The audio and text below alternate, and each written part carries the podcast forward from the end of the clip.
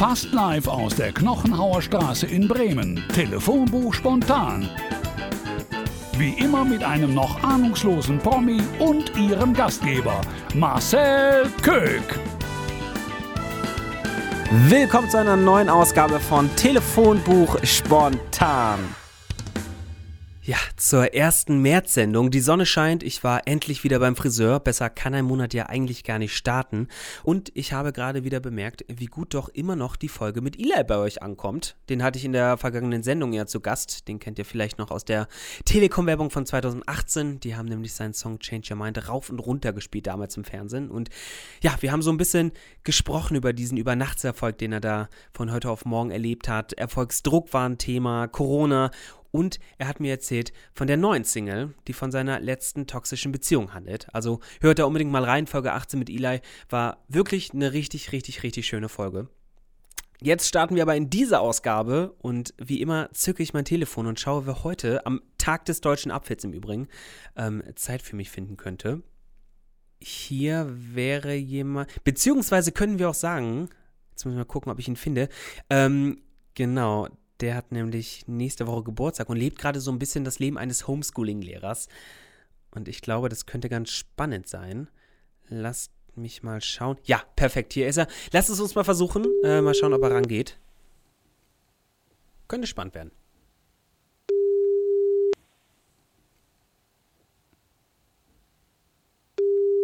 Hey Marcel, was ist los? Moin, Johannes. Na? Na? Alles gut bei dir? Alles sehr gut. Wie geht's dir? Störe ich dich gerade? Nö, du, alles, alles gut, alles entspannt. Es gibt ja nicht so viele Termine gerade, ne? Ein Grund, warum ich dich angerufen habe, tatsächlich. ähm, hättest du Bock auf eine Session Telefon spontan? Ja, klar, ich habe Zeit. So als Homeschooling-Lehrer bist du wahrscheinlich auch ganz froh, wenn du deinem Sohn mal kurz entkommen kannst, oder? ja, klar, ich nehme jeden Termin wahr, den ich kriegen kann. Aber ähm, äh, trotzdem ist es im Moment natürlich total wenig. Also wir sind ja gar nicht unterwegs und deswegen habe ich eigentlich äh, in der Tat viel Zeit. Nice, da freue ich mich wirklich sehr. Und mit wir meintest du gerade deine Band Revolverheld. Am Telefon ist nämlich gerade Frontsänger Johannes Strate. Moin. Ja, Tag.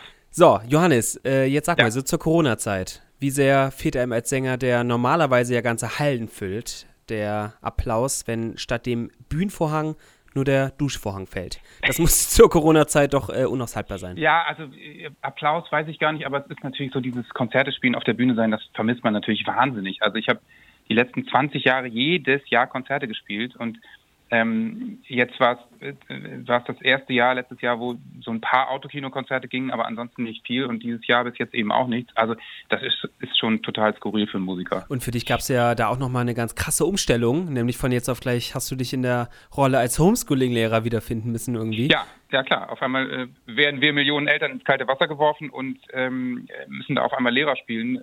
Geht mal gut, mal ist es ein bisschen schwieriger, aber im Großen und Ganzen kriegen wir das hier ganz gut hin.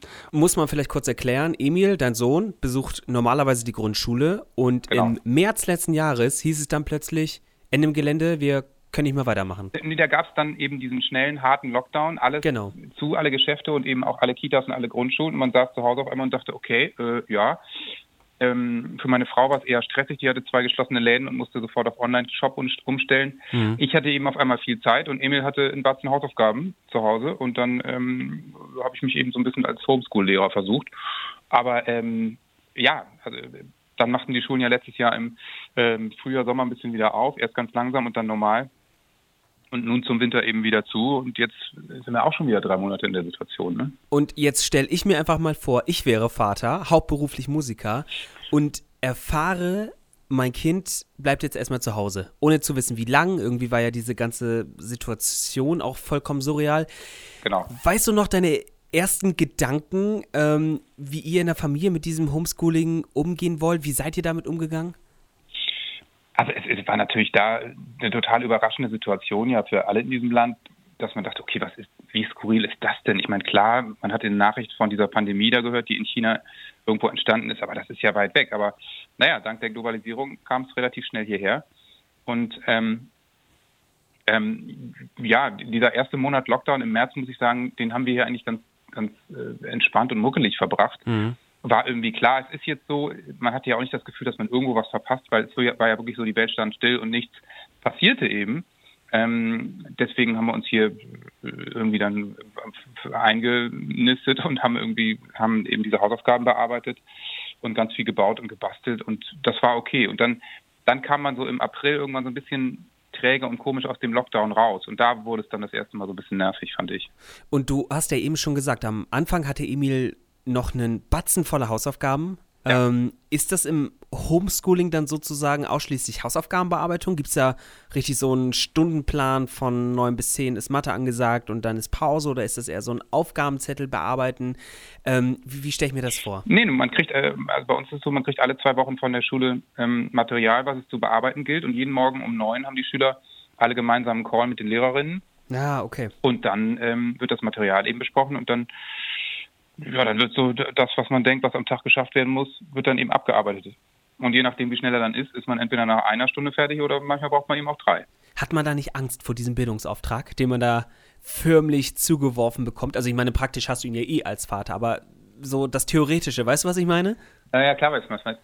Also das ist natürlich schon schräg, weil du natürlich gerade bei der Bildung ist es ja in Deutschland nicht ohne Grund so, dass Homeschooling verboten ist. Also mhm. in Amerika kannst du ja selber entscheiden, schickst das Kind in die Schule, in Deutschland ist es eben nicht so, damit alle einen gewissen Bildungsstand Stand bekommen und der Staat das auch sicherstellen kann, was ich auch total richtig finde. Also Bildung ist eben Sache des Staates und mhm. ist, wir haben ein okayes Bildungssystem mit vielen Lücken, aber an vielen Stellen funktioniert es auch gut. Und ich meine, ich sag mal, 99 Prozent der Kinder, die aus der Schule kommen, können eben irgendwann schreiben und rechnen. Und das das funktioniert natürlich Lernen im Klassenverband viel besser als alleine zu Hause. Ähm, da wird natürlich mehr rumgebockt und, und nicht eingesehen, warum man das machen soll, als wenn man in der Klasse sitzt und man schaut sich um und neben einem, kann man ja vielleicht selber noch sitzen, 18 Leute, die machen das eben oder ja, 20. Ja. Ähm, und äh, natürlich sind das auch ausgebildete Pädagogen und Pädagoginnen. Ähm, ja, deswegen ist, äh, ist natürlich, äh, liegt die Last dann schon gelegentlich auch mal schwer und man denkt, okay, krass in so einer entscheidenden Phase. Ein Kind lernt gerade schreiben und lesen, äh, muss man das jetzt übernehmen. Aber auch da geht es ja allen gleich. Und wenn die Kinder am Ende irgendwie ein bisschen Rückstand haben, dann wird das eben gemeinsam in der Schule aufgeholt. Hast du einen Eindruck, wie Emil das alles wahrnimmt, wie der mit der Situation umgeht? Weil so eine Umstellung ist für uns junge Erwachsene oder Erwachsene ja schon, also schwierig genug. Aber die Kinder nehmen das alles ja nochmal komplett anders wahr. Für die Kinder bedeutet das immensen Stress, genau. ganz großer Druck. Wie, wie ist da deine Wahrnehmung? Das geht eigentlich ganz gut, muss man sagen. Also in diesem ganzen, in der ganzen Pandemie tun mir die Kinder eigentlich am meisten leid. Mhm. Ähm, ja, für die ist es schwer zu begreifen und sie dürfen nicht irgendwie alle ihre Freunde sehen. Ähm, denen fehlen die sozialen Kontakte, die Bewegung, alles Mögliche und dann auch die Schule. Ähm, das finde ich schon, schon auch echt schwierig. Da ist es dann auch okay, wenn ein Kind mal irgendwie durchdreht und einen schlechten Tag hat, so ungefähr. Mhm. Ähm, wenn man es irgendwie hinkriegt, äh, das ganze Pensum ein bisschen spielerisch anzupacken, dann geht das schon. Und er stellt sich eigentlich sehr gut an, muss man sagen. Ich habe irgendwann mal eine Statistik bei der Deutschen Welle, glaube ich, gesehen, ähm, da wo Deutschland auch tatsächlich mit den schlechtesten Platz belegt hat, wenn es ums E-Learning geht. Ja. Estland war, glaube ich, Platz 1, die kriegen das richtig gut hin und ich glaube gefolgt von den Niederlanden, Finnland, irgendwie sowas, nagel mich nicht drauf fest. Ist das denn so, dass du jetzt auch drei Kreuze machst, wenn die Schule wieder, also wenn die ganzen Schulen jetzt kommenden Montag wieder öffnen? Genau, nächsten Montag wird ja der Präsenzunterricht schrittweise wieder erhöht. Ja, also ich, ich finde es schon ganz, ganz, äh, ganz nett gerade, aber natürlich freue ich mich vor allen Dingen für ihn, wenn die Schule wieder losgeht, mhm. weil er vermisst die Schule und eben seine ganzen Mitschüler, hat da viele Freunde, will wieder zurück und ich glaube, es wäre für ihn natürlich viel besser, wenn die Schule laufen würde und äh, unser aller Leben würde einfacher, ähm, natürlich unkomplizierter, man müsste sich nicht für jeden Termin absprechen und sowas, wenn die Schule wieder laufen würde. Also ja klar, wäre schon schön, wenn die Schulen wieder aufmachen. Wir warten mal auf Montag und schauen, was da passiert. Aber ich kann mir vorstellen, dass die eigene Psyche, also ich kenne es ja von mir selbst, in so Sondersituationen auch mal schnell schlapp machen kann, oder? Also eure Konzerte sind weggefallen, kulturell allgemein geht ja auch wenig, man kann nirgends hin. Fällt man da irgendwie auch in ein Loch? Wie bist du mit diesem ersten krassen Lockdown umgegangen? Also ich bin eigentlich jemand, der, wenn irgendwas Unvorhergesehenes passiert, was vielleicht nicht gut erstmal ist, erstmal in den Machermodus schaltet. Und das habe ich da auch gemacht. Habe halt einen Monat hier den Laden zusammengehalten und mit E-Mail Hausaufgaben gemacht und ähm, ich weiß nicht, 40 Radiointerviews am Telefon geführt äh, zum Thema Corona und äh, wie sich das wohl alles entwickelt. Mhm. Ähm, und als es dann so träge losging äh, und, und, und der Lockdown irgendwie verlängert wurde und sowas, dann bin ich Mitte April bin ich schon in so ein Loch gefallen, weil ich dann realisiert habe, okay, das wird dieses Jahr alles nichts mehr mit den Konzerten. Und mein Leben, so wie das Leben von uns allen, wird dieses Jahr einfach komplett anders verlaufen. Und dann kommen natürlich so diese langfristigen Gedanken. Wird es überhaupt noch eine Art Normalität geben oder was ist denn überhaupt Normalität? Und äh, kann ich jemals wieder Konzerte in, in, der Größenordnung spielen? Das muss ich ehrlich sagen, weiß ich bis heute nicht. Mhm. Ob, ob mal einfach so die Arenen wieder aufgemacht werden, also äh, sagen wir mal in Bremen ÖVB Arena und da irgendwie 10.000 Leute Schulter an Schulter, ist ja völlig undenkbar gerade. Ja. Das ist so weit weg. Ja. Ja. Ähm, äh, ja, ich habe nur natürlich mittlerweile gelernt, mich damit zu arrangieren. Aber ähm, ich glaube, da ist auch wichtig, wenn man mal zwischendurch in so ein Loch fällt und irgendwelche Sachen nicht klappen oder man sich einfach scheiße fühlt und denkt, ich weiß nicht warum.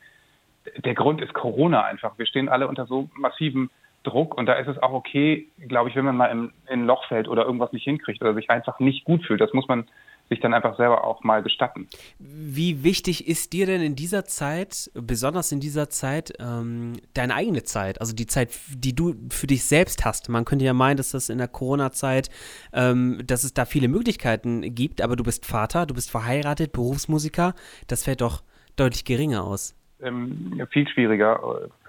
Man hängt die ganze Zeit aufeinander, da muss man sich irgendwie so seine Freiheiten nehmen bei mir ist es natürlich wie bei vielen anderen auch, ich, ich gehe raus und gehe spazieren, entweder alleine oder mit Freunden und nehme da so meine ein, zwei Stunden jeden Tag. Ich habe das auch vorher schon immer mal gemacht.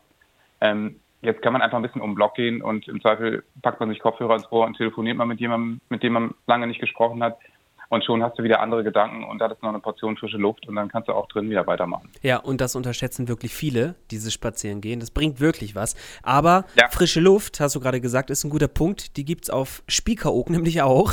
ähm, und vor der Corona-Krise bist du da ungemein oft hingefahren, weil genau. du hast mir mal erzählt, das ist so ein Rückzugsort für dich. Ja, da fahren meine, meine Großeltern sind da schon hingefahren und meine Eltern ähm, äh, auch seit den 60er Jahren. Ähm, deswegen ist das für mich echt so ein Platz, wo ich immer wieder ganz gut runterfahren kann und fahre dann auch gerne mal alleine im Winter irgendwie zwei, drei Tage hin, schreibe Songs und, und laufe durch die Gegend, ja. Im Winter wirst du vor allem auch in Ruhe gelassen dort, oder? Da kennt dich wahrscheinlich keiner. Ja, wenn du im Winter da bist, ist da kein Mensch. das, ist, das ist ganz schön. Und im Sommer hält sich auch total Grenzen, ja. Und ihr macht da vor allem auch richtig Familienurlaube, ne? Jährlich. Also ich glaube, Emil ist auch ganz vorne mit dabei, da fühlt sich wohl. Ja, ja, wir fahren da also auch mit der Familie hin und, und äh, treffen uns dann mit allen Cousins und Cousinen so einmal im Jahr, was eigentlich echt ganz schön ist. Dann sieht man alle, die über ganz Deutschland verstreut sind. Und ähm, ja, machen da irgendwie eine Woche und dann fährt wieder jeder seiner Wege. Haben die Corona-Fälle aktuell auf ähm, Spiekeroog? Die, die sind relativ Corona-frei ähm, weil du mit der Fähre auch nur rüberkommst, wenn du eben Insulaner bist oder äh, Zweitwohnungsbesitzer. Hm. Ähm, und im ersten Lockdown war, hatten die, glaube ich, gar keinen Fall, weil, oder die Vereinen oder sowas. Ähm, nee, da ist relativ wenig los natürlich, auch 400 Leute und äh, das lässt sich da natürlich auch schnell in den Griff kriegen und alle leben ja sowieso mit großem Abstand. So viele sind es da ja auch nicht tatsächlich. Wenn wir aber über Spiekeroog sprechen, Johannes, müssen wir nochmal über deinen Vater sprechen. Der wie soll ich das sagen, eigentlich genau das ist, was du in Deutschland bist. Der, der, der ist da nämlich richtig bekannt. Den kennt da jeder. Ähm, ja, ja, ja. Der, der, lädt da seit unzähligen Jahren zum Dünensingen ein. Wie, wie können wir ja, uns das vorstellen? Was passiert Ach, da? Er hat sich 1966 da schon in die Düne gestellt und hat mit seinen Freunden äh, Chanson gesungen und Beatles und so. Und daraus ist das ist irgendwie immer weitergegangen. Irgendwann haben sich ganz viele Leute drum rumgesetzt und ähm, mittlerweile macht er das seit äh, ja, 50 Jahren. Ähm, Krass. Dass er, dass er sich in eine Düne setzt, immer so, also immer in den Ferien und dann immer drei, viermal die Woche.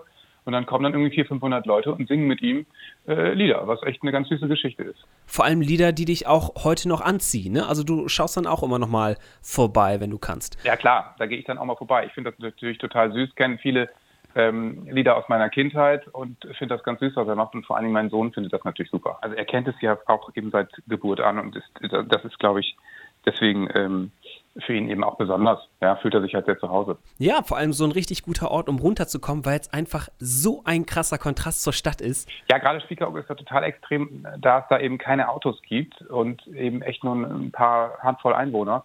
Ähm, das ist dann schon komplett was anderes zu zum Beispiel Hamburg, wo ich wohne. Ich war vor Jahren mal auf Langeoog und ich glaube, die sind auch autofrei. Sind mehrere autofrei, ne? Genau, echt.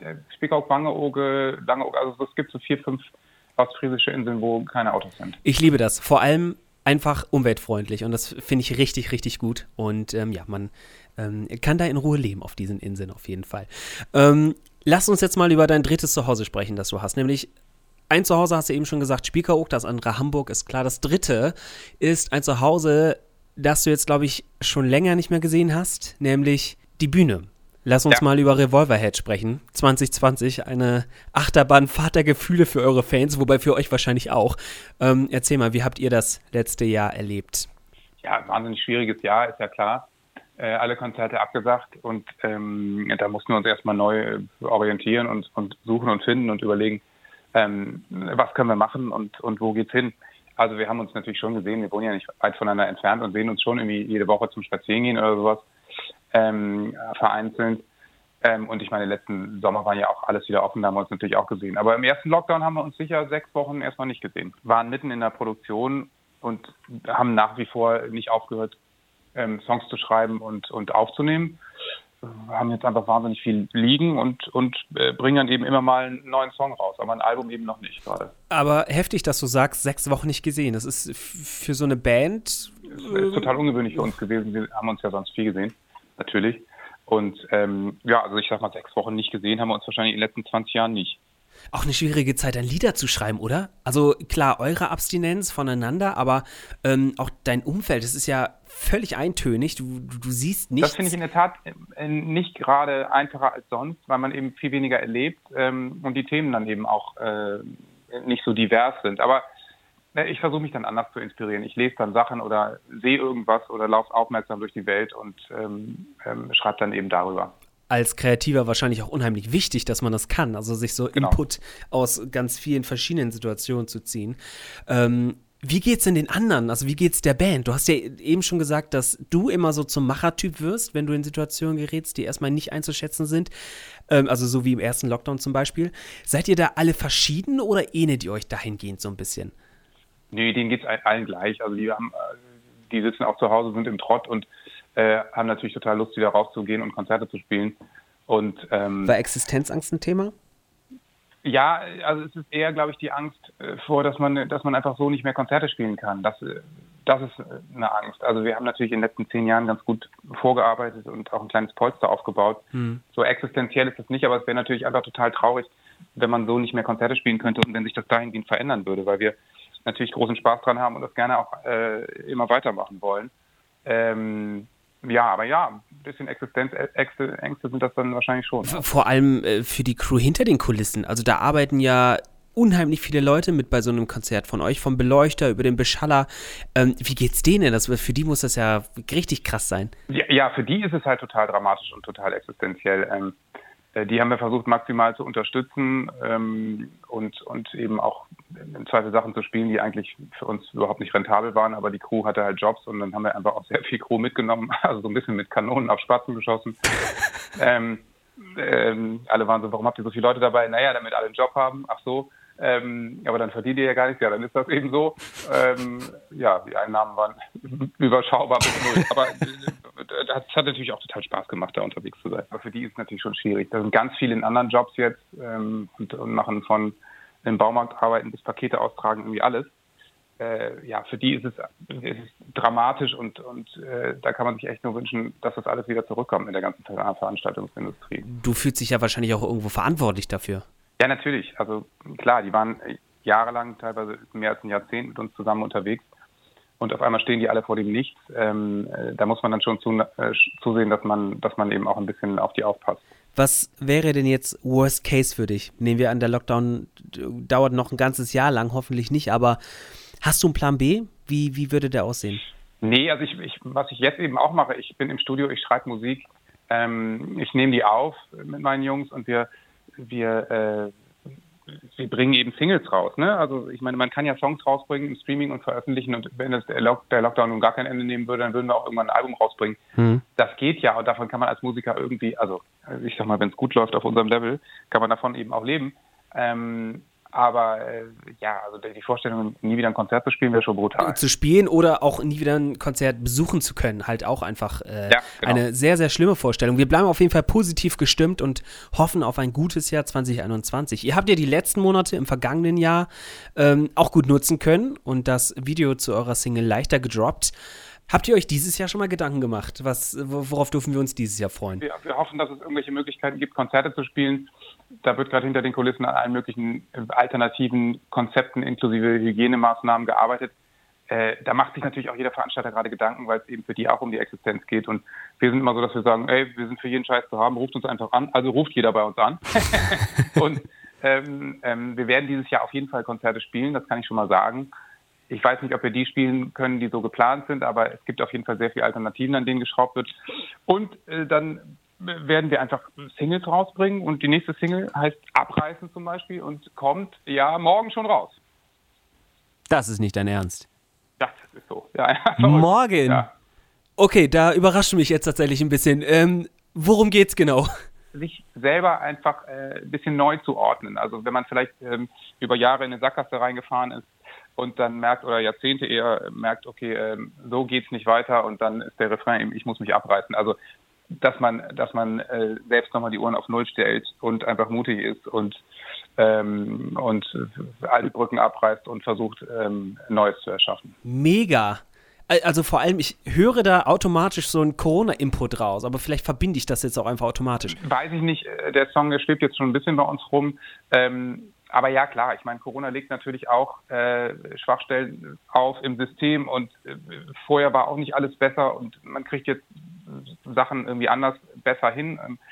Ähm, natürlich ist das auch eine Art des Abreißens, aber ich glaube, bei dem Song geht es jetzt eher um das Persönliche, dass man einfach äh, selber auf sich schaut. Ich freue mich mega drauf. Also ihr Lieben da draußen, stellt euch jetzt schon mal euren Wecker abreißen, die neue Single von Revolverheld, ab morgen zu hören. Ja. Und zum Schluss, das wollte ich schon die ganze Zeit sagen, ähm, worauf ich mich eigentlich auch gefreut habe oder eigentlich noch freue, euer Festivalsommer 21, der beginnt am 15. Mai.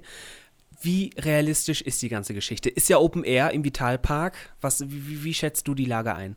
Ich kann es überhaupt nicht sagen. Ähm, es sind ja bei uns äh, zum Glück eigentlich relativ große Veranstaltungen.